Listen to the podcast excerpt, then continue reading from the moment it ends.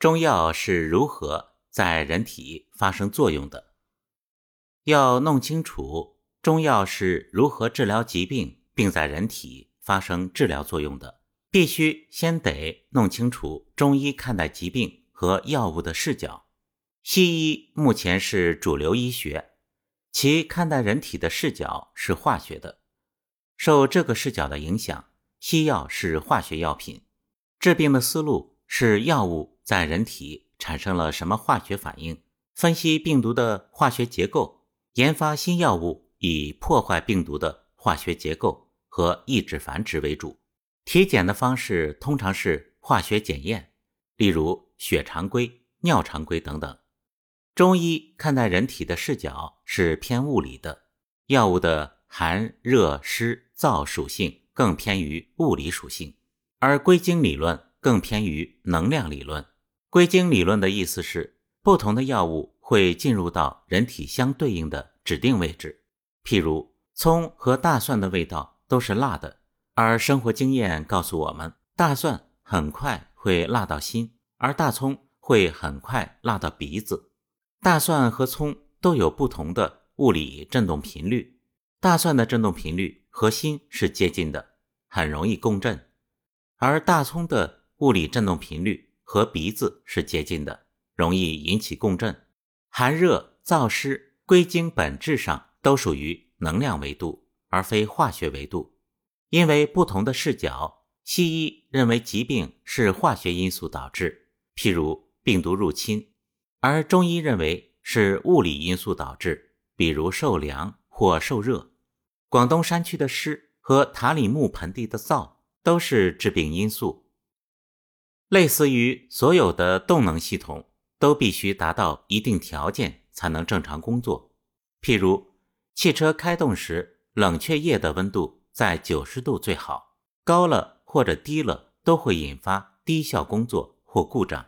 冷却液也需要一定标准量，过多和过少也会导致汽车。不能正常运作，人体需要在三十七摄氏度左右，以及合理的身体水液运行，才能达到最佳状态。环境温度过高或过低，不喝水或喝水太多，身体湿度不足或湿度太大，也会导致疾病。在中医的视角，健康状态是人体维持在合适的温度、湿度以及五脏六腑。运行正常决定的疾病状态是人体五脏六腑运行配合失常导致的。五脏六腑的质量、温度和水分是决定健康的重要因素。另外，五脏六腑在人体运行中承担了不同的角色，依靠这些角色的良好配合，五脏六腑才能健康运行。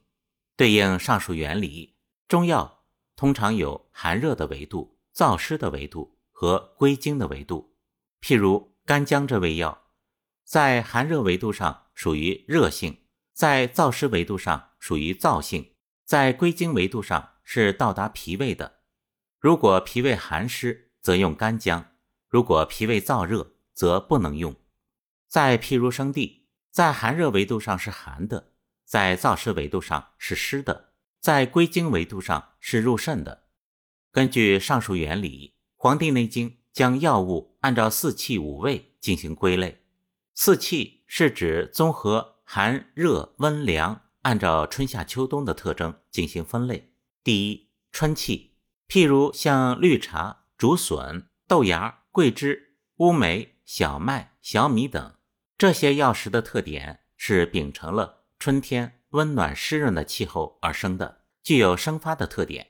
对应肝胆应该在人体承担的作用，这些药食可以加速人体的血液运行，并引导人体的气血从体内向体表。譬如一个人睡眠不好，晚上喝了绿茶，则会导致血液加速，更加清醒而失眠。失眠的人通常是人体由动转静的能力出现了障碍，但如果我们上午喝一杯绿茶，则会令思维更加清晰。药物和食物本身有其固定的特征和属性，关键是在什么时间用，给谁用。第二，下气，譬如像玫瑰、桂皮、咖啡、羊肉等。这些药食的特点是气味较浓，可以刺激心脏，令人兴奋。譬如，喝一杯带有肉桂粉的卡布奇诺咖啡，可以明显的振奋心情，让心脏跳得快起来，也会改善低落的情绪。因此，这种喝法发源于寒冷的北欧。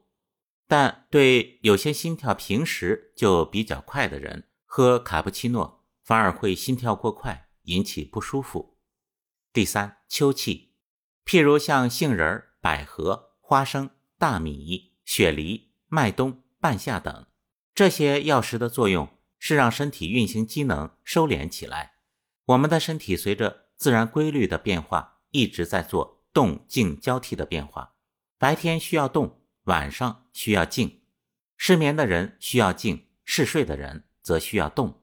如果睡觉前喝一碗大米粥。煮杏仁和百合，则会对睡眠有利。第四，冬气，譬如像黑芝麻、黑豆、猪肉、生地、枸杞等，这些药物的作用是让身体的机能更静一些，给身体多一些储备。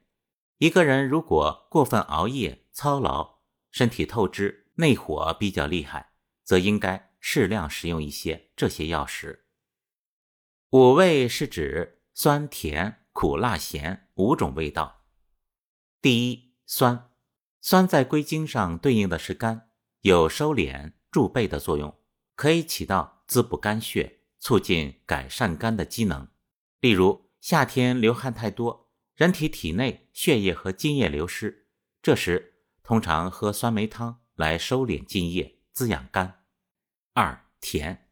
甜在归经上对应脾胃。有湿润滋养的作用，可以让人体运行柔缓下来。例如，辣椒吃多了，身体感觉到刺激和血流过速，这时吃点蜂蜜或者糖，可以让人体柔缓下来。第三，苦，苦在归经上对应心，有冷静和干燥的作用。南方人在湿热的夏季喜欢吃苦瓜、喝凉茶，作用就是降内热、祛湿。让人不要感觉到太烦热，像黄连、黄柏、黄芩这些药都非常苦，可以改善身体内部的湿热。西医认为这些药消炎，而所谓的炎，实际上是湿热浊的内环境导致。第四，辣，辣在归经上对应肺，有加强肺和毛孔开张、促进血液向体表加速的作用。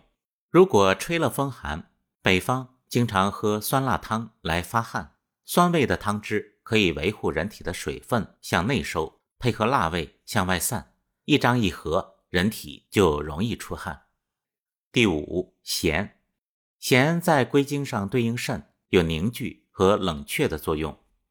现代西医用生理盐水注射到静脉，从中医的角度看，人体发烧会导致水分丧失和血液内热。过分的热会导致细胞腐蚀、酸化和灼烧，产生炎症。咸可以让人体的水分流经肾脏，净化血液，兼有凝聚的作用，可以让人体有力气。病理分析是西医的思维方式，比如高血压、糖尿病、肝炎、肿瘤等等。高血压降压，高血糖降糖，肿瘤切割。西医针对现象进行抑制。而中医的思维则是寻找背后的逻辑，方式则是看人，通过望闻问切，看看人体的运行模式出现哪些不正常，是系统过热、过冷、寒热不均，还是人体内水液循环的运行出了什么问题，还是五脏六腑中哪个环节最弱，不匹配系统的整体运行导致？比如，病人来看失眠，医生看到的是病人干瘦。脸色青黄，脉象弦大，这些现象都指向病人是肝不好引起的。准确的说，是肝系统在人体整个动力系统运行中处于最薄弱环节导致。肝瘦反映了病人的肝在从肠胃吸收造血的能力不足，脸色青黄也反映了与肝相连接的人体静脉、毛细血管的循环动力不足。脉弦。反映了因为血不足人体产生热量的循环不足。脉大反映了血液循环中有多余的内热，不能从人体的内循环转移到外循环释放出来。原因是肝的藏血代谢能力不足。这时要用酸的药物将身体的水分尽可能的向肝来调动，充盈肝；要用甜的药物维持身体水分，给滋养肝创造条件；要用温暖入里的药来加强内循环。驱达内热于表，最终通过解决睡眠而从本质上改善病人的体质，改善最薄弱的环节，令身体建立起健康的平衡动力系统。而西医用的安眠药仅仅是强行的麻醉，不仅没有起到改善身体的作用，反而会因为化学药品污染损伤了身体的脏腑。简单来比喻，人体是一个。靠热量来驱动，靠水液、血液、津液作为载体的动力循环系统，主要可分为体表循环和脏腑内循环。体表循环起着抵御邪气的作用，体内循环起着消化吸收和支撑表循环的作用。两者的运行要趋于平衡和协调。南方天气湿热，很容易出汗，气血易于到达体表，通常是。表循环强，内循环弱，所以饮食要清淡而多汤，并佐以酸味内收。